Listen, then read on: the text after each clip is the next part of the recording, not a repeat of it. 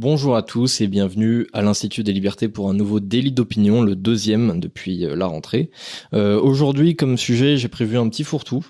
Et Ah oui. euh, alors, on va commencer avec euh, Lampedusa. hein. on commence avec euh, le truc euh, le moins drôle, euh, parce que euh, hier, il y a euh, six, entre 6 et 7 000 euh, migrants qui ont débarqué, donc euh, des, des- des clandestins avec euh, énormément de barques, euh, ce qui est euh, un, un truc qu'on voit pas beaucoup. Généralement, on voit un bateau bien rempli, et là, il y en a eu plusieurs d'un seul coup.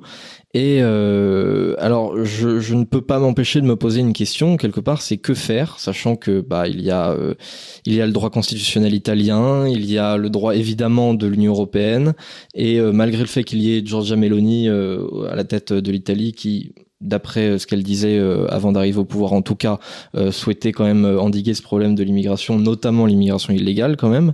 Donc je me pose cette question, Charles, et je vous la pose à vous. Que faire par rapport à cette situation-là? Que faire? Ben, il y a, y y une chose qui existe, c'est qu'en principe, il y a un droit de la mer qui s'applique Mhm.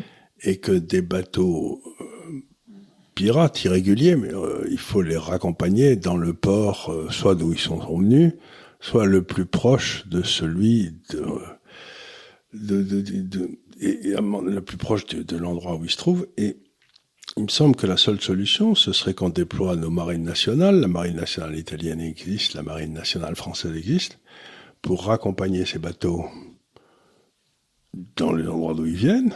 C'est pas difficile, c'est eux. Les faire débarquer de l'endroit d'où ils viennent et ensuite couler les bateaux. Parce qu'à partir du moment où il n'y aura plus de bateaux sur lesquels ils pourront monter, ben, le problème sera quand même Mhm. largement Oui, résolu. Oui, puisque c'est un business, hein, on le rappelle, avec les passeurs, etc. Euh, ça, il y a beaucoup même- d'argent qui, qui, est- qui est dépensé là-dedans. Voilà.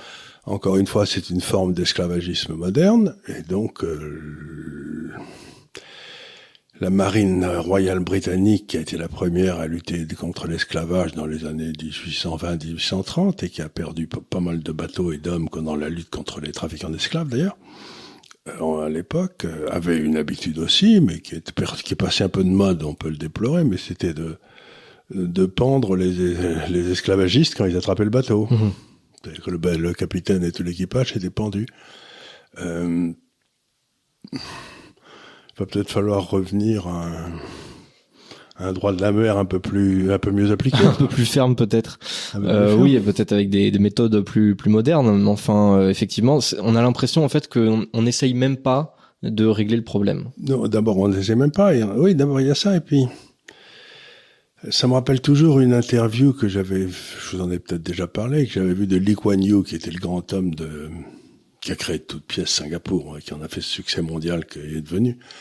Bon, c'était un monsieur qui était euh, un type extraordinairement brillant, qui était ce qu'on appelle first à Cambridge, donc qui était le meilleur élève de Cambridge. Et euh, on lui po- la journaliste lui posait des questions sur la drogue. Et il disait, elle disait, comment se fait-il qu'il n'y ait aucune drogue à Singapour? Et il l'avait regardé, il avait dit, Madame, euh, si on attrape un type à Singapour, drogué ou euh, trafiquant, on l'exécute. Il est mort. Et donc, encore une fois, il faut partir d'un principe, c'est que économique sain, c'est que si le crime paye, on a des crimes. Donc, il faut pas oublier que la première vocation de la police et de la justice, c'est quand même de faire payer le criminel un prix qui est disproportionné par rapport au crime qu'il a commis. Or, oui, bien sûr. Tandis que si vous faites sans arrêt, si le crime paye et paye de plus en plus, ça risque pas de s'arrêter. Ah bah oui, c'est clair. Et là, en, en l'occurrence, ça ne risque absolument pas de s'arrêter puisque Ben. Ben, d'une notamment, part- vous avez en plus des inondations, il y a que des milliers de morts qui sont encore des, des, visites, des, des victimes de Bernard-Henri Lévy à ne savoir qu'en faire en Libye qui sont euh, en train d'arriver, euh, de mourir, noyés, etc. Tout ça parce qu'ils ont plus d'infrastructures étatiques pour les prévenir ou pour traiter des catastrophes. Donc on voit qu'il y a une espèce de de faiblesse intellectuelle. Des... C'est comme si, si vous voulez, vous voyez un enfant en train de se noyer et vous le grondiez parce qu'il s'est mis à l'eau. Vous voyez ce que je veux dire? C'est euh, il y a un refus de voir les conséquences des actes qu'on autorise. Mhm. C'est quand même curieux. Oui, tout à fait, mais c'est sûr. Et euh, en fait, ce qui est ce qui est extrêmement frustrant, c'est que on a l'impression qu'il y a un, un énorme dogmatisme. Euh, alors parfois au niveau des, des nations, et quand c'est pas au niveau des nations, c'est au moins au niveau de l'Union européenne, avec euh, von der Leyen, etc., qui ne veulent absolument pas lutter contre ces phénomènes-là, qui financent justement euh, par le biais de la Commission européenne certaines ONG qui euh, travaillent en fait directement avec des passeurs de Bien migrants, c'est-à-dire qu'ils savent à l'avance, euh, ils se fixent un point de rencontre. Il n'est pas impossible que Madame van der Leyen ait une commission, hein, compte tenu de ce qu'elle a fait avec le Covid. Son mari a touché tellement de commissions que peut-être son mari ou ses enfants sont, j'en sais rien, je dis pas ça, je dis pas ça pour lui faire de la peine. Mais euh, encore une fois, si le crime paye, ça permet au crime de payer des tas de gens qui facilitent la criminalité. Oui, c'est ça. Mais en tout cas, ce qui est ce qui est assez probable, c'est peut-être que les ONG euh, détournent une partie de ces fonds-là pour justement aussi financer les, les passeurs pour travailler avec eux. C'est tout bien à fait sûr, possible. Donc c'est Mais d'abord, il faudrait couler tous les bateaux des passeurs. Oui, bah faut, faudrait les couler, faut les attraper, faut les, les pas difficile les attraper, voilà. on les voit arriver sur. Écoutez, aujourd'hui avec le satellite, vous voyez la taille d'une pi- d'une pi- d'une pièce de 2 euros sur le sol hein, de- depuis. Donc il n'y a pas un bateau qui circule sur la Méditerranée qui soit pas repéré par tous les satellites. Donc on les voit arriver, mais on les voit arriver dès que, si j'ose dire, euh, 100 km à l'avance. Quoi. Ouais. Donc dès qu'on en va sortir des côtes, les frégates italiennes et françaises devraient les ramener mani militari sur la côte, comme Ouais. c'est tout. Quoi. Mm, tout à fait. Les ramener et la couler.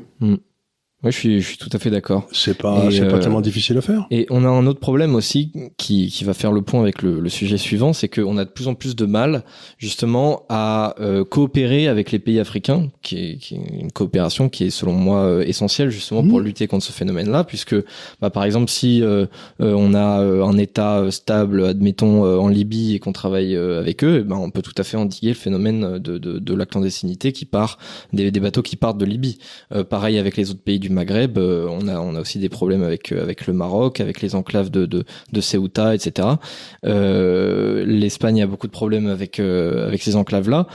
c'est aussi nécessaire de, de travailler avec ces gouvernements là, et on a l'impression que justement c'est pas du vrai. tout Encore une fois, c'est pas d'une difficulté effroyable. On a vu très bien la façon dont nos gouvernements ont agi avec sévérité contre les gens, les Russes qui avaient des biens en France.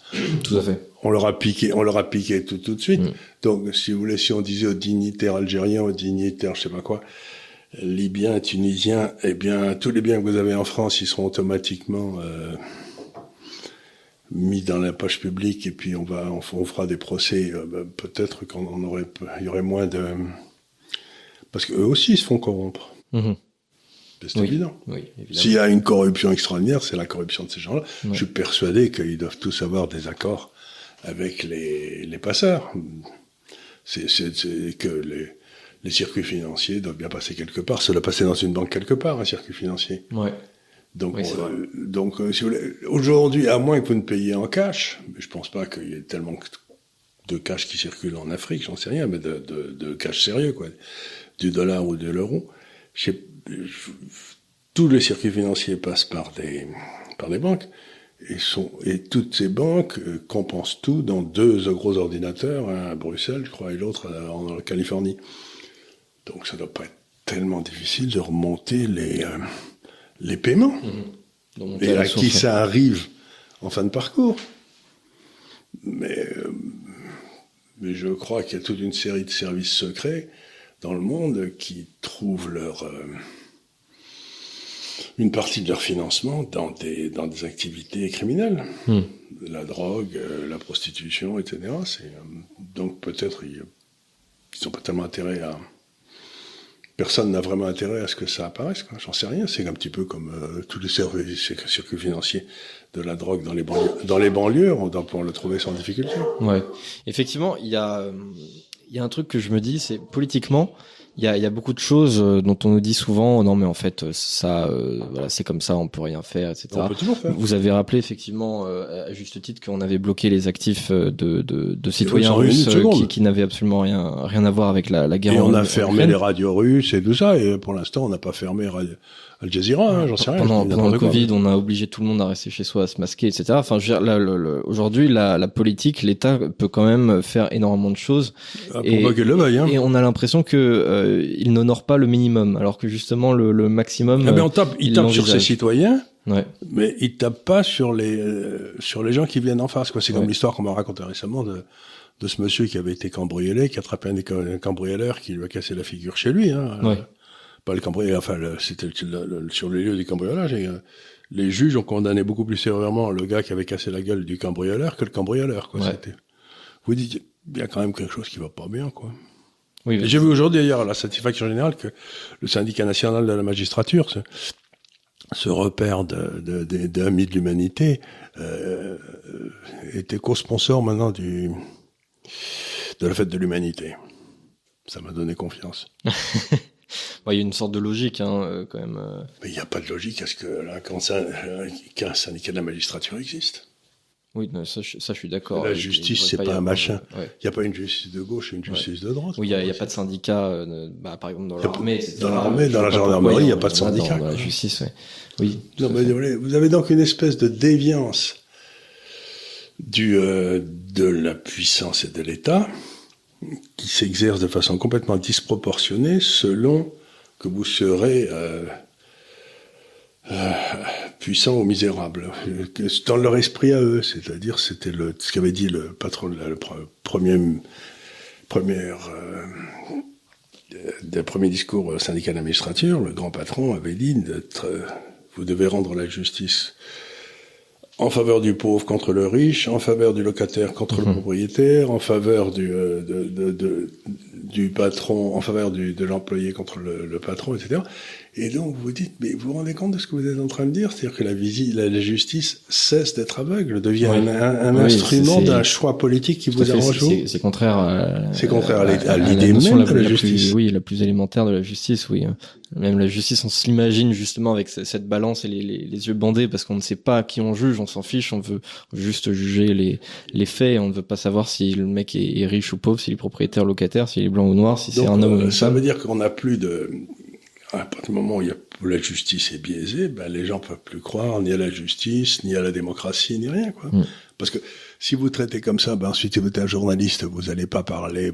C'est un, un, un père de famille normal qui allait, euh, va être traité avec mépris, tandis que le celui qui est pas bien normal, euh, il sera, il sera accueilli avec bonheur. Donc, tout ça, ces a priori qui se passent, euh, on n'est plus jugé en fonction de ses actes, mais on est jugé en fonction de l'idée que l'autre se fait de qui vous êtes. Ben, c'est embêtant. Hein Oui, c'est très embêtant, c'est sûr.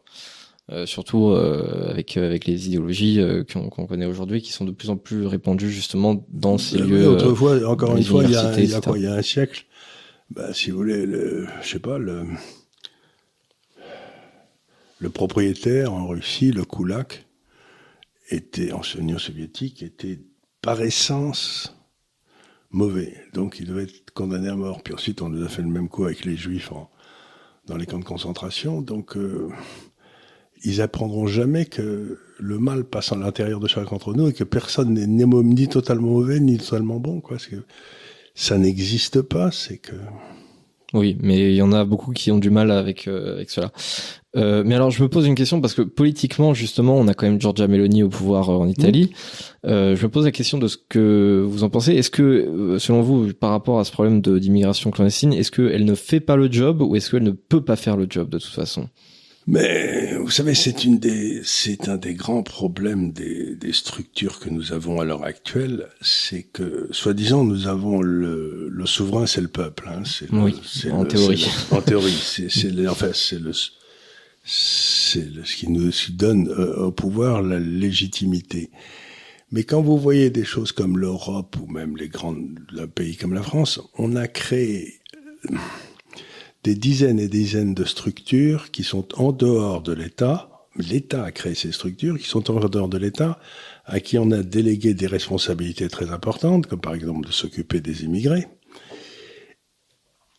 et que personne ne vérifie jamais. Donc, ce sont des espèces de machins qui ont une vie autonome, des budgets qui viennent de l'État, mais qui ne sont pas soumis au remplacement par le vote. Qui- qui- vous, créez, vous, vous créez une espèce de, des structures administrativo-politiques qui ont des pouvoirs politiques très forts parce que le politique leur a déclaré des, des, des, un certain nombre très fort de, de responsabilités et qui font absolument ce qu'ils veulent. Et, mmh. et moi, j'ai bien connu l'exemple des grandes fondations aux États-Unis.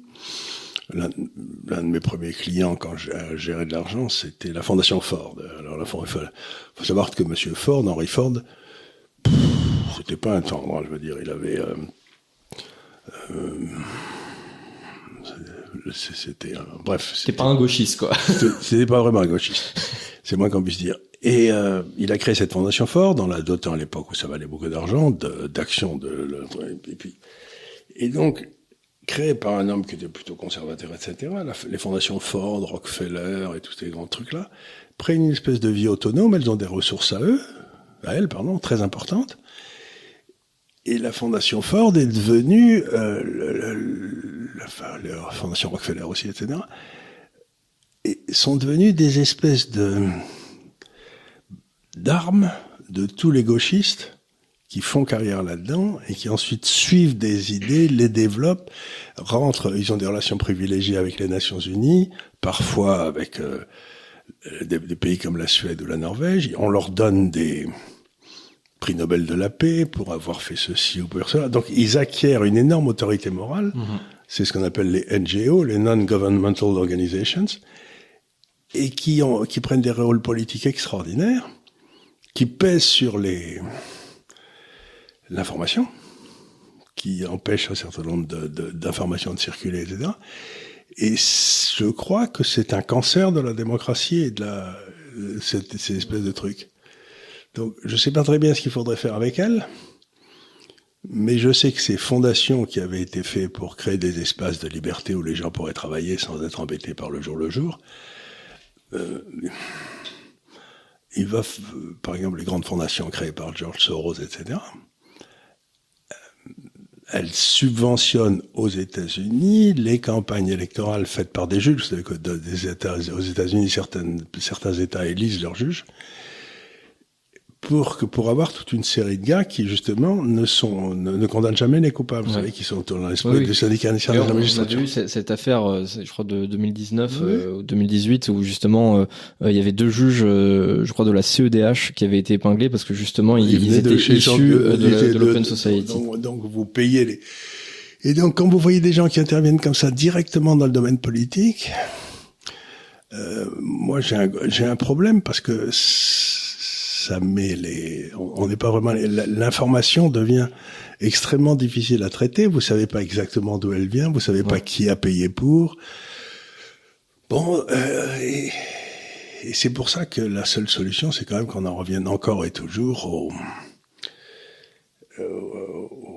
suffrage, euh, je veux dire, le référendum d'initiative populaire, parce que euh, c'est très difficile de corrompre tout le monde c'est pas difficile pour un type très riche de corrompre les 10%. Quelques-uns, oui, bien placés. Bien placés qui auront un effet mhm. sur les... Euh, l'exemple que je donne toujours, c'est Zuckerberg. Vous savez, le... le, le patron de Facebook devenu l'État.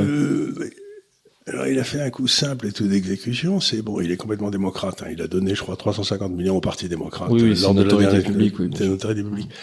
Alors, le jour de l'élection présidentielle, il a envoyé un email à je crois, à 70 millions de personnes, quelque chose comme ça, aux États-Unis. Enfin, un nombre énorme de gens, je ne me souviens plus très bien combien. En leur disant, n'oubliez pas d'aller voter, c'est le moment d'aller voter, etc. Très bien. Mais il l'a envoyé qu'à ceux dont il était certain qu'ils étaient démocrates. Et ça a probablement déplacé 700 000 voix. Et comme Biden n'a été élu que de 70 000 voix, vous voyez ce que je veux dire C'est que... 70 000 voix bien placées, ouais. Bien placées au bon endroit. Donc, Absolument, vous pouvez faire des, des maillages de la carte et que vous envoyez des messages à, dans les endroits et que vous avez un rôle, vous manipulez la démocratie, c'est-à-dire que vous, au moment les plus importants, c'est là où vous concentrez les tirs sur mmh. la population dont vous pensez qu'elle est la plus susceptible d'avoir de l'impact. Je dis pas que c'est mal, je dis que c'est c'est embêtant pour la façon dont le vote s'exprime, quoi. Oui, comment dire, ce qui est, ce qui est très embêtant aussi, c'est que souvent, euh, on a l'impression, et je, pense que c'est en grosse partie vrai, euh, que euh, justement ces, ces, ces, ces fondations-là, ces ONG, euh, ne sont pas forcément en accord avec la vie populaire. Non, pas Parce du que, tout. Elles ont, elles ont leur propre. Voilà, ce, ce serait, ce serait des, des, des, des, fondations très populaires, voilà, en accord avec euh, au moins la majorité de la population sur la, la, la, plupart des sujets. Mais par exemple, on voit bien sur l'immigration, la plupart des ONG sont pour l'immigration, sont pour un accueil total et, et inconditionnel de, de, de, de tous les migrants possibles. Euh, alors qu'on voit bien dans la population française, on a au moins un sondage tous les deux ou trois mois sur euh, sur l'immigration. Euh, on a à chaque fois les mêmes chiffres. On dit les gens trouvent qu'il y en a probablement assez, quoi, que ça va bien, qu'il faudrait. Oui, voilà. Et à, chaque fois, c'est vraiment les mêmes chiffres, donc c'est assez cohérent, quoi. C'est entre entre 67 et 75 à chaque fois des Français qui disent bon, maintenant il y en a un petit non, mais c'est que eux, ils pensent que leur rôle, c'est de manipuler l'opinion publique pour, pour, arriver à des buts qui sont ceux euh, que leur petite camarilla représente. Donc c'est pas c'est pas de la démocratie parce qu'ils cherchent pas à aller au vote. Ils cherchent à influencer le vote par l'intermédiaire des nouveaux médias, etc. Et, ils ont d'ailleurs, ils sont en général, les mêmes euh, recherches cherchent toujours à vous censurer. C'est-à-dire que eux, ils ont le droit de parler, mais des gens comme vous et moi, par exemple, ils trouvent que... Oh bah, ils sont toujours très contents hein, quand, quand, ils, quand ils entendent parler voilà, d'un nouveau règlement européen sur les réseaux sociaux, etc. Ils, ils savent très bien que ça s'appliquera pas à eux. Voilà, c'est ça. Donc c'est un vrai problème. Et là, on touche un problème profond. C'est comme on a eu une période de, de globalisation extraordinaire dans les 30 dernières années, que ça fait naître d'immenses, mais d'immenses fortunes à des niveaux pas incroyables. Ouais. On se retrouve avec un certain nombre de gars qui ont des pouvoirs d'action sur les médias ou sur l'opinion qui sont littéralement à la taille des États ou même supérieurs à certains États. Et ça encore, c'est embêtant parce qu'on sait que euh, on peut manipuler l'opinion publique. Quoi. C'est, euh, il y a des, il y a des façons de le faire. Alors, alors, et on sent bien cette espèce de malaise qu'il y a dans les systèmes d'information où vous avez les gars qui sont dans le bon sens et les gars qui le sont pas. Quoi. Mm-hmm. Je sais pas comment ça sortira. Je sais pas non plus, mais cela dit, j'ai vu passer une bonne, euh, plutôt une bonne nouvelle euh, cette semaine. Euh, c'est le fait que l'Open Society allait euh, moins financer certaines organisations justement en Europe. En Europe, oui, ça veut dire que euh, parce que elle n'avait absolument apparemment pas assez d'influence. Et d'ailleurs, j'ai trouvé ça intéressant parce que lorsque ou alors c'est déjà ils ont des leurs hommes partout, ils ont plus besoin de financer. Oui, peut-être aussi. ils vont aller maintenant embêter l'Afrique. Je, je, je, pense qu'effectivement ils peuvent ils peuvent sentir une perte de vitesse en, en Europe.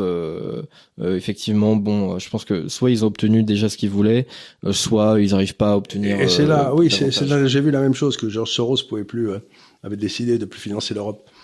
bon, très bien, prenons acte. Mais ce que je voudrais dire pour terminer sur CNGO, etc., c'est que vous les prenez, ils ont une influence énorme sur la société américaine, la société européenne. Mais sur la société au Singapour, au Japon, en Chine, etc. Pas du tout, ouais. Les États ont réussi à préserver un discours qui est peut-être pas parfait, qui est certes pas démocratique, mais qui est national. Oui. Donc il y a aussi quelque chose qui se passe, c'est que on sent bien que ces NGO, ont, comme but ultime, c'est la destruction des nations. Mmh, effectivement. Et qu'il y a des nations qui commencent à, à dire si ça vous fait rien, pas chez nous, quoi. C'est, euh, regardez une nation, par exemple, euh, toutes les, toutes les NGO de Soros ont été interdites en Hongrie. Et pourtant, il est hongrois. Et d'ailleurs, je, trouve ça intéressant parce que, oui, en plus, tout à fait, il est hongrois. Je trouve ça intéressant parce que, d'ailleurs, quand on dit Georges Soros essaye d'influencer euh, les sociétés européennes, mm-hmm. etc., par le biais de ces, ces ONG, le journaliste lambda a très, très souvent tendance à vous traiter de complotiste. Mmh. En revanche, lorsqu'il décide de ne plus donner autant d'argent, là on dit ah bah il veut plus plus tout à fait influencer les, les sociétés européennes. Bah du coup ça veut dire que il, les il, tentait bien de les influencer. Exactement. Non mais donc on a un vrai problème, c'est celui la question que vous m'avez posée, c'est que vous avez maintenant des organisations étatiques ou para-étatiques qui prennent des privilèges étatiques sans la sans la sanction du vote et à qui on a détaché des pouvoirs. Mhm. on le voit. Bah, c'est un peu tout le problème du euh, avec toutes ces hautes autorités qu'on a créées en France. Et ben tous ces hauts conseils, ces hautes autorités, ces euh, ces machins qui servent à rien, mais ça ça pèse. Oui, bien sûr. Bah évidemment, la, la, plus grosse organisation de ce type, c'est évidemment la, la, Commission européenne. Voilà. Et ça, ça c'est vraiment le, élu par personne. Le premier truc auquel on pense, puisque ce, ce, ce, ne sont pas des gens élus, ce sont les députés européens qui sont élus.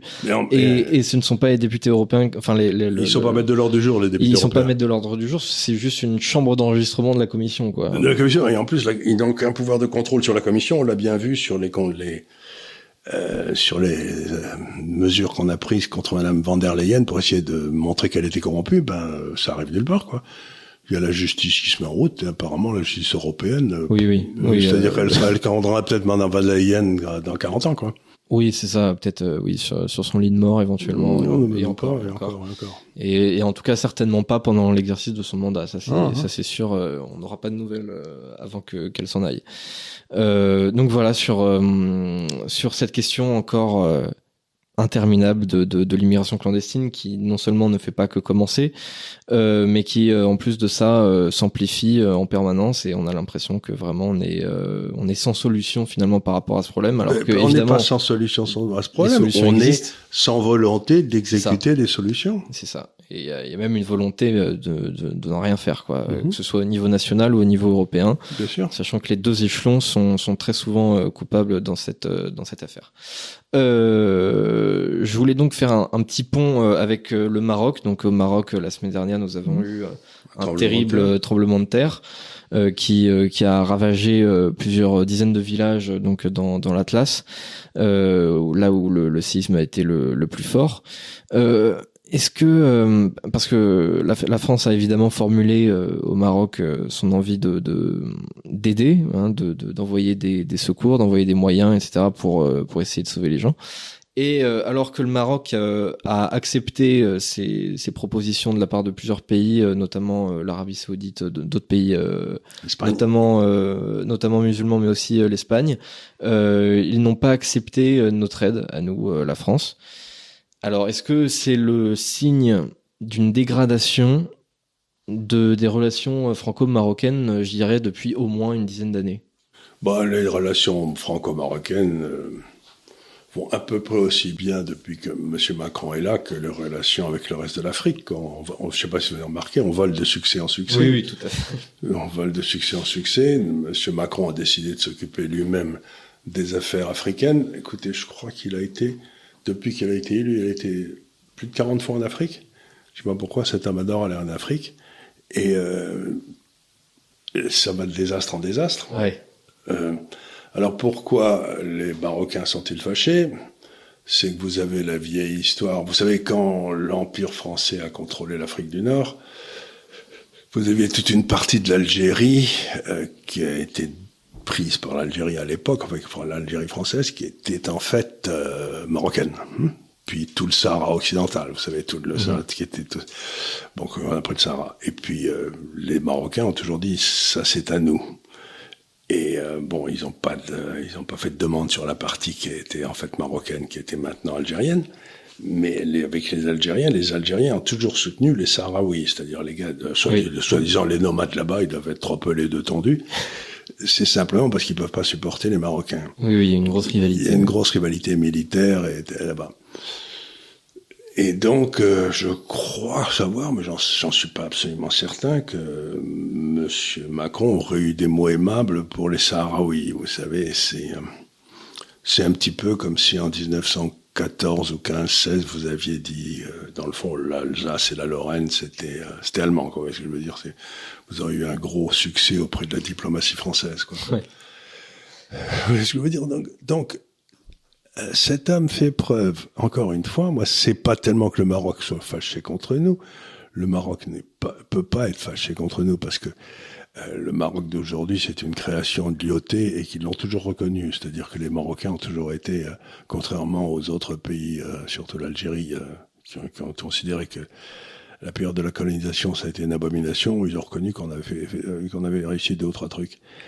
Mais donc, si vous voulez que on a un ami historique avec qui on a eu des liens profonds, euh, le Maroc, un pays avec dont on s'est séparé avec euh, beaucoup de souffrance, l'Algérie, qui reste extrêmement rancunier vis-à-vis de notre égard, et on va foutre en l'air l'amitié du Maroc pour essayer de rattraper un coup tordu avec, mais euh, avec une série de tordus qui sont les Algériens. Mhm.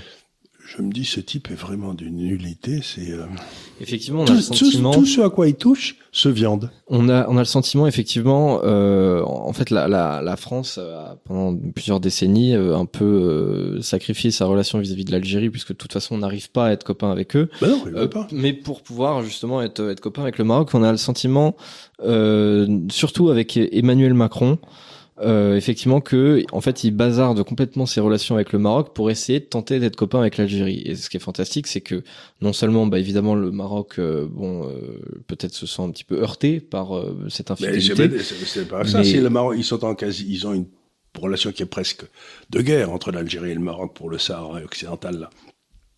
Et si on va prendre le parti de l'un, automatiquement on fâche l'autre. Bah oui, forcément. Donc il y a Et que deux positions ça. à faire. C'est moi j'ai, C'est ce qui est très drôle. moi je que- fais rien. Enfin, c'est drôle. Non, c'est pas très drôle. C'est très, c'est effrayant. Qu'est-ce qu'il a besoin de prendre C'est parti que évidemment, bah du coup, on n'est plus très copains avec le, le Maroc, mais en plus de ça, on n'arrive même pas à être copains avec l'Algérie non Non, plus. on l'a bien vu quand on leur a demandé du gaz, ils ont visité le fil à l'Italie. Oui, et puis c'est pareil. euh, euh, Il y, a, y a à chaque fois que, que Macron va en Algérie, euh, il y a cette question de, de des visas étudiants, etc. Où à chaque fois on dit euh, oui, voilà, il va essayer de négocier ceci, cela, et à chaque fois, il- le, le, le, le président algérien euh, obtient d'autant plus de, de visas euh, à chaque Chaque fois. nous, à on chaque surtout et on n'a rien en échange. visite. Exactement. Et, euh, et en plus, il faut, allez, soyons clairs et francs, euh, la dynastie marocaine, le Maroc, allez, ça a toujours été un pays depuis les temps immémoriaux. oui, c'est une nation. C'est une nation qui existe. euh, et la dynastie marocaine, euh, bon ben c'est un descendant du prophète, il est, il est, il est légitime. Allez, hein. Moi, son grand-père, son père ont été des, des héros nationaux. Allez, Mohamed II et Hassan. Euh, en Algérie, il y a un pouvoir militaire qui s'est exercé depuis l'indépendance qui a déplacé les gars qui qui avaient vraiment combattu, qui étaient souvent d'ailleurs des Kabyles, euh, euh, Belkacem, etc. Et c'est l'armée de l'extérieur qui avait jamais combattu, qui a pris le contrôle, qui a viré les vrais combattants, et qui depuis a mis ce pays en coupe réglée. Ouais. Donc s'il y a vraiment un pays où c'est une une dictature euh, à la limite du criminel, c'est bien l'Algérie. Ouais. Donc donc d'un côté, ouais. d'un côté vous avez un pays euh, qu'on- qu'on peut discuter, mais enfin qui a un pouvoir qui a une grande légitimité. De l'autre, euh, pas vraiment. Et vous voulez essayer de faire un accord avec un pouvoir qui n'a pas de légitimité, alors Oui, que oui. de l'autre, c'est donc surtout- c'est tellement même du point de vue constitutionnel, institutionnel, que c'est tellement Et bête. Et c'est ne pas comprendre que aussi justement le peu de légitimité que euh, les, les, les dirigeants du FLN tirent, C'est de euh, en s'opposer fait, à nous. c'est justement de s'opposer à la France. Voilà. Plus ils tapent sur nous, plus ils renforcent leur légitimité, ils sont, ils se conforment, ils se, se confortent pardon dans, dans l'opinion. Enfin, je veux dire, Ouais. à chaque fois qu'il y a, il y a un truc qui va pas en Algérie, Euh, qu'il y, a- qu'il y a une inflation à deux chiffres, que euh, voilà, il y a, y a des problèmes de- d'approvisionnement, etc. C'est euh, oui, bah c'est forcément la, la faute des Français quelque part. Et à ce moment-là, bon, d'accord, ok. Alors si c'est la faute des Français, ça va. Euh, ok, on, alors on, on va pas prendre le, le palais présidentiel d'assaut. Bon, ok, ça va. Euh, donc c'est, ils ne peuvent pas. En fait, si, si on les sépare justement de, de leur opposition, même j'ose le, le, oui, mythe fonda- fondateur, absolument. Le mythe Euh, fondateur. de, de cette haine de, de la France. En fait, si on les coupe de ça, ils n'ont plus rien. Donc, on- ils ne peuvent pas s'en séparer. Quelque part, c'est- c'est c'est- c'est presque un jeu en fait pour eux de, de, de nous détester. Ouais, Ils font, ils font peut-être même euh, semblant. euh, ça se trouve, c'est même pas pour de vrai. Oui, quoi. quand ils sont malades, ils vont se faire soigner à Paris. Hein. Oui, bah ça, oui, y a pas, y a pas de problème pour ça. Ouais. vu, hein. Oui, oui, avec euh, Bouteflika, oui, ça c'était, ça c'était aussi une sacrée histoire. ouais. Euh, donc, euh, donc oui, voilà, on, on constate encore une fois. euh, Donc il peut pas faire un pas sans se prendre les pieds dans le tapis, quoi. Ouais, c'est terrible, d'aut- d'autant plus avec les pays africains. Déjà avec les, les autres pays, il est pas forcément brillant, mais alors avec les pays africains, c'est encore pire. Il est il vole de de succès en succès quoi. On se dit toujours qu'il peut pas faire une connerie de plus, mais si. Ah oui oui, si il en, est capable. Et attention parce que euh, peut-être que 2027 arrivera euh, bien bien plus rapidement qu'on ne croit. Ça se trouve, il aura un remplaçant qui sera encore pire. On- ça se trouve, un, un jour euh, d'ici d'ici 20 ans. euh, Edouard Philippe. Ouais, euh, ça se trouve d'ici 20 ans, on regrette, on regrette Macron. Hein, je je Oui. n'espère pas, mais C'est pas ça, possible. ça risque d'arriver, hein, vu qu'à chaque fois on saute de, de, de, de prodige en prodige. Euh, et alors, je voudrais euh, évoquer euh, deux petits sujets euh, pour finir. euh, d'une part, je voudrais faire appel à votre boule de cristal euh, économique. Tiens, on a pour mes 80 balais, j'ai 80 balais aujourd'hui là pour ce. Ah oui, pour oui, mes bien 80 sûr. balais, il y a, un de mes, mes, il y a un de mes vieux amis qui m'a donné une, une très jolie boule de cristal. Alors je vais la mettre ici là. très bien. Puis je regarderai dedans Alors, quand vous poserez une question. Voilà, je, je, voudrais vous poser un peu une question par rapport euh, par rapport à l'inflation. Qu'est-ce que qu'est-ce que vous dit votre boule de cristal? Est-ce que euh, là cet été elle était aux alentours de, de, de 6% en France, euh, alors que les salaires ne semblent toujours pas se réajuster hein, par rapport à cette inflation. Alors que j'ai vu par exemple en contraste au Royaume-Uni, ils sont aussi à, à 6%, mais euh, le, le, le, les salaires semblent augmenter de 8%. Sur, Ouais, sur et puis au. Royaume-Uni, euh, ce ils se sont rendus compte qu'ils avaient fait des erreurs de calcul et de euh, et d'un seul coup, ils viennent de remonter le PIB de deux ou trois points parce qu'ils avaient fait des erreurs dans le passé. Euh, erreurs dans le passé, euh, permettez-moi d'en douter, c'était que probablement il y avait les bons fonctionnaires qui étaient, qui devaient, qui, qui avaient eu pour tâche de montrer que la sortie du Brexit allait être une erreur, avait été une erreur monstrueuse, ouais. donc que la croissance en, en Grande-Bretagne était beaucoup plus faible que jamais, etc. Alors ils ont pu tenir le mythe pendant deux ou trois ans, mais maintenant, pof, il a fallu sortir les vrais chiffres et l'Angleterre va, beaucoup mieux que nous. Merci beaucoup. Donc voilà, ça c'est un premier point. Le deuxième point, ben, l'inflation, si vous voulez, c'est euh, ce que j'ai expliqué longuement, c'est que le pire dans l'inflation, c'est que ça fait monter de façon tout à fait euh, anormale les prix de la nourriture, les prix de l'énergie et les prix des loyers pour des raisons de d'inélasticité des prix, si j'ose dire, c'est-à-dire que, que, quand la, la, la, quantité de monnaie augmente, ben on peut pas augmenter la quantité de bouffe tout de suite, ou la quantité d'énergie tout de oui. suite, ou la quantité de loyer. Donc c'est là où les prix montent le plus. Et euh, les gens les plus pauvres souffrent le plus de la hausse de ces trois prix. Oui.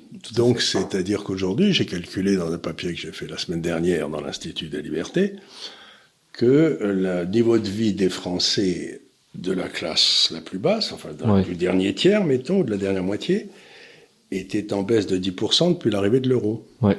Et en particulier de 5 ou 6% dans les dernières années. Ouais. À Donc, partir on a, oui, de, on des a, gilets jaunes. On a, on a l'indice des gilets jaunes. Donc, on peut maintenant avec certitude dire que là, euh, le niveau de vie des Français a baissé et va continuer à baisser, et, que, et en particulier de ceux des plus défavorisés.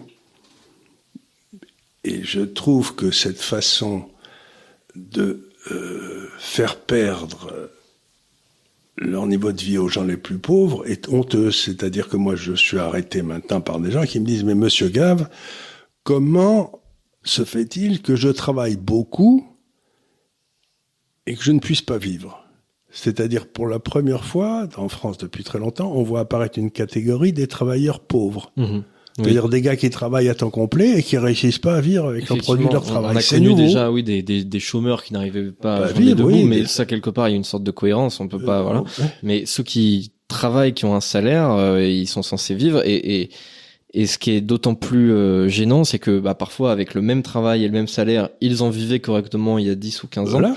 Et aujourd'hui, ils en vivent beaucoup plus mal. Beaucoup plus mal. Euh, on a vu qu'il y avait, euh, je, je, crois que c'est quelque chose du genre euh, un tiers, un tiers des Français, je crois, qui qui, qui sautent des, des repas. Des repas qui n'arrivent pour... pas. Alors, j'ose pas penser si l'hiver est froid, les gens ouais. vont devoir vont devoir choisir entre la nourriture et le chauffage. Oui, on avait déjà ce problème l'an dernier et euh, on se souvient quand même que Macron avait eu un petit peu de chance niveau oui, révolte populaire oui. puisque l'hiver avait été doux.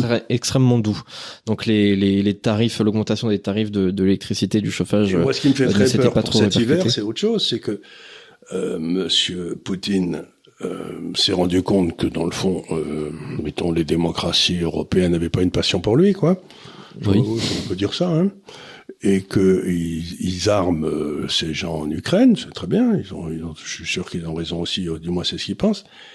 Mais s'il veut faire sauter nos démocraties, il a qu'à faire monter le prix du pétrole à 140 ou 150 dollars le baril en s'entendant avec l'Arabie Saoudite. Et ce qui me fait un petit peu peur, c'est que pour des raisons que personne n'explique, les stocks de pétrole de la Chine sont en train de monter dans des proportions inimaginables. Ils achètent du pétrole comme des malades, ils le stockent, ils le stockent, ils le stockent, ils le stockent. Comme s'ils voulaient se préparer une hausse Comme prochaine. si Poutine avait dit à Xi, dans le creux de l'oreille, moi si j'étais toi, je ferais des petites réserves de pétrole pour l'hiver qui vient, parce ouais. qu'il va, il va peut-être pas y en avoir autant qu'on pense, quoi.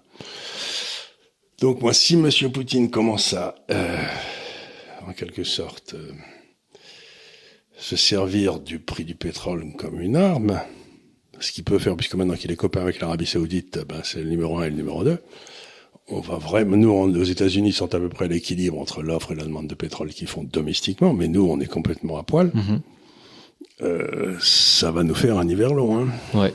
Donc c'est ça qui me fait peur. Pour revenir à votre question, non seulement ça, cette inflation frappe les plus petits, mais je crains que la politique étrangère qui suive amène à une hausse du prix de l'énergie encore plus forte que ce à quoi on s'attend, et ça frappera encore une fois beaucoup plus les plus petits.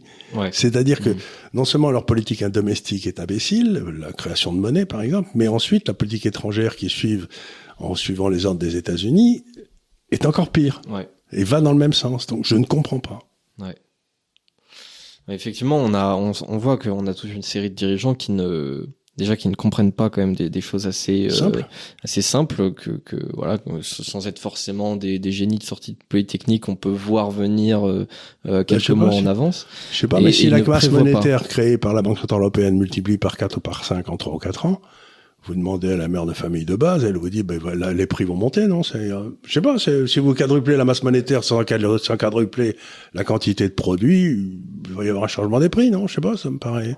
Oui, non, non, euh, eux, ils pensent que juste les gens vont être très riches, mais que que les prix, eux, ne vont pas. C'est-à-dire qu'ils confondent la création de monnaie et la création de richesse, Oui. ce qui est un des oui. crimes les plus invraisemblables qu'un un- qu'un type puisse faire. Oui, oui, mais c'est, c'est, il y en a beaucoup qui y croient. C'est, c'est un mythe euh, très tenace, notamment chez, chez certains à gauche.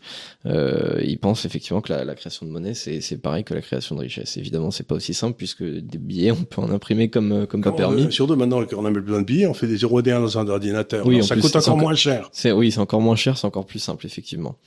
Et euh, pour terminer cette émission, je voulais parler un petit peu du rugby, hein, puisque maintenant Ah oui. c'est bon, la Coupe du Monde est lancée. Oui. On en avait parlé à la fin de l'émission de la semaine dernière, mais on n'avait pas encore vu le, le match, Match, de, de lancement. Vous y étiez, j'imagine que vous avez passé un très bon moment. C'était un match, euh, le, ce, ce dernier match, c'était un match crispant parce qu'on Oui, sentait surtout très la bien- première, la euh, première mi-temps, ouais. on sentait très bien que les deux équipes étaient mortes de peur de faire une faute qui les condamnait. Oui, Donc oui, c'était très crispant, les mouvements étaient pas fluides. Mais moi, ce qui m'a le plus étonné dans ce match, c'est qu'on se rend compte que la préparation physique des Français a dû être tout à fait exceptionnelle, parce que dans les 20 ou 25 dernières minutes, c'est-à-dire la deuxième moitié de la deuxième mi-temps, euh, les Français ont vraiment marché sur les All Blacks. J'ai jamais Ouais, vu ouais. ça. C'est-à-dire qu'ils étaient certainement Et on a été libéré à la fin. Ouais. Non, mais physiquement, ils ont dominé. Ça veut dire que ce bon Galtier a dû leur faire passer un été un peu robuste. hein, parce Ouais, que... bah justement, j'ai vu un, un petit reportage, je crois que c'était de TF1 qui, qui parlait un petit peu de ça et euh, il y avait une demi-heure au moins sur la préparation physique. Effectivement, il y avait beaucoup de joueurs qui disaient qu'ils avaient jamais vu ça, quoi, que même dans, dans, dans leur club, ils étaient pas à ce niveau-là de. de- Euh, de préparation. de- Donc de on l'a préparation. bien vu parce que vraiment dans la dernière demi-heure, euh, les All Blacks ils étaient ils, ils étaient au taquet quoi. Ils Ouais. en pouvaient plus. Ouais. Et pour bon, bon, je, je suis le rugby depuis longtemps. Ben, en principe les All Blacks euh, ils sont toujours les derniers à être fatigués quoi. Et là c'était donc c'est quelque chose qui risque d'être très important. Mais le donc voilà on va voir ce qui se passe. Mais je me suis dit ben on a des costauds quand même. hein. Oui, on C'est- était costaud et puis bon, au final, le, euh, même si effectivement on s'est peut-être fait un petit peu peur au début, en Mhm. sachant pas trop si on allait. euh, le premier essai il y a eu une erreur défensive incroyable. oui. Oui, et- et- oui, dès le début, c'était sûr, c'était un petit peu inquiétant. Et, euh, et au final, bon, le score, c'était 27 à 13. Ouais, euh, bon, voilà, c'est assez, euh, euh, c'est confortable.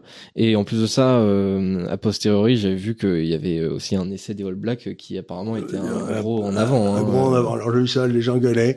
Euh, on peut en discuter sur l'essai des All Blacks en avant parce que euh, ce qui compte pour le, le- le- techniquement, hein, c'est pas euh, que vous mettiez la balle derrière, Ouais.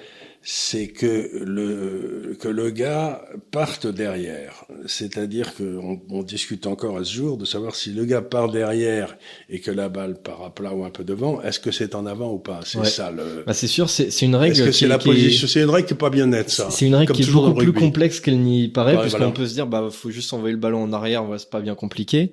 Euh, et en fait, bah, évidemment, bah, par exemple, faites le test, courez euh, en avant et jetez une balle comme ça, et bah, en fait, elle va vous suivre, évidemment. Donc, euh, en fait, vous, vous aurez l'impression de, de jeter la balle juste de manière neutre, verticale, mais en fait, elle va vous suivre avec vous. Puis, pareil, on peut même essayer de rajouter un, un effet un peu à la balle, même si au rugby, c'est quand même euh, compliqué. Mais, euh, voilà, Ah, mais tous effectivement, les a... de mêlée, ils font des ils font des services vissés, la balle avant. Ouais. La, la balle avance en tournant. Donc non non, c'est euh, un jeu qui est beaucoup plus compliqué. C'est pour ça que c'est bien, c'est parce que les arbitres ont pas mal de Mais l'arbitre s'est fait siffler deux ou trois fois parce qu'il y a eu aussi une fois où il y a un joueur français qui a tapé au-dessus d'un joueur néo-zélandais pour faire le tour comme ça et aller essayer de marquer l'essai. Et puis le joueur néo-zélandais l'a plaqué sans la balle. Normalement, ça aurait dû valoir une un carton rouge, et ben l'arbitre a rien dit du tout. Alors, là, la foule était pas contente. Ouais. il y a eu une telle bronca à ce moment-là deux ou trois fois contre lui qu'ensuite il s'est mis à arbitrer avec avec un peu plus de de, de, maîtrise quoi. Au début, c'était il faisait partie du syndicat de la magistrature. D'accord. Voilà, voilà. Il était payé par par Soros pour...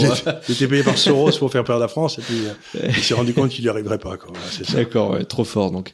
Il y, a, y a pas que l'arbitre qui s'est pris une bronca, il y a aussi euh, Macron, hein, Macron juste euh, C'était gênant d'ailleurs. Ah ouais, j'imagine Moi, bien. j'ai pas crié, j'ai juste sifflé un peu, mais j'ai pas crié. Oui, mais ça s'est entendu, il y avait des sifflets, je pense.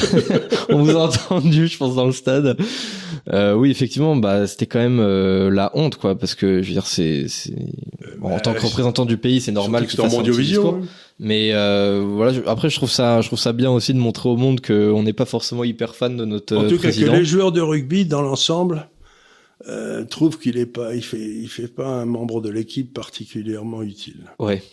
Et puis il y, y, a eu cette, il y a eu cette, cette cérémonie aussi euh, de d'ouverture. Oh, c'était c'était franchouillard. C'était très franchouillard. Voilà, on avait Jean, Jean, Dujardin euh, qui ressemblait à un personnage de, de Marcel Pagnol. Enfin voilà, c'était c'était très France euh, années années 30, 40, bah, 50. La, je veux pas, moi j'ai pas une passion pour cette présentation, mais je veux pas dire du mal. C'est un peu la France du rugby. Hein. Oui, non mais c'est ça, c'est la, aussi la France, hein. si vous voulez, c'est la France des petites villes de province, c'est la France d'Auch, c'est la France de où euh, ben, on, c'est un local quoi. Ouais, et puis déjà ça faisait ça faisait aussi France du Sud déjà. Oui, oui, oui, Ça faisait France du Sud, euh, pas forcément que Sud-Ouest d'ailleurs, mais euh, France du Sud. Du Sud. Donc déjà oui, c'était euh, Non, il joue parfois, il paraît qu'il joue au rugby à Toulon aussi, il paraît qu'il oui, oui, endroits, bah, il y a des endroits comme ça, il y a des endroits un peu curieux où ils vont jouer. Quand même, ils ont été très forts pendant des, des années. Oui, hein. j'entends bien, mais enfin c'était là-bas, c'était là-bas, c'était En fait, si vous voulez, c'est pas pareil. C'est pas pareil, c'est non.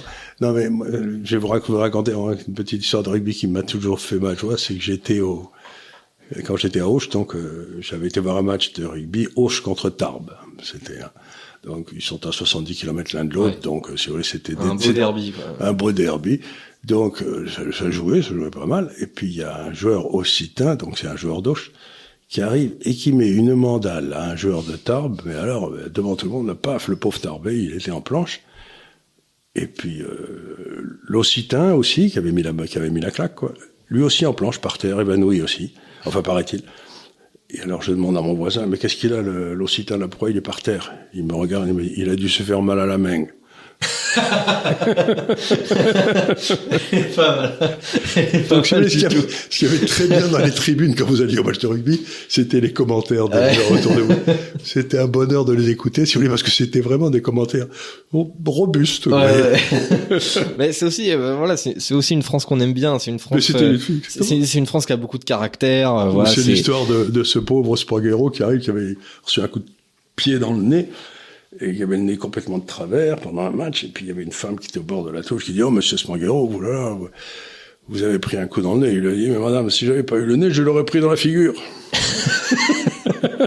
ben, ça, ça, ça fait ma joie.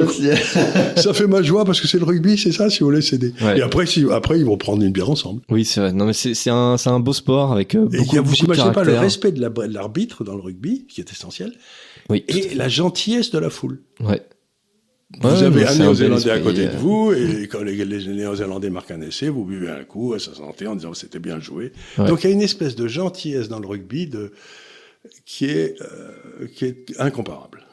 Ouais, effectivement, il y a, il y a une sorte de, euh, oui, de, de, contraste en fait entre entre le côté, euh, voilà, un peu, un peu euh, rustre, un peu, oui. voilà, et, euh, et en même temps le, le, le gros fair play parce que, par exemple, bon, euh, moi je suis plus, moi je suis plus- foot que, que rugby, mais c'est vrai que le, le foot, euh, Qu'est-ce que c'est le foot je, je vous expliquerai un jour. pas, expliquez-moi. Euh, voilà, on, on en parlera après. euh, mais oui, c'est vrai que les, les, les supporters sont, sont moins sympas au foot et euh, il y a justement beaucoup plus de, de, de, de bagarreurs, de, de, de rancune, etc. Mais de, voilà, il n'y a pas de, de, de vrai esprit euh, fair play.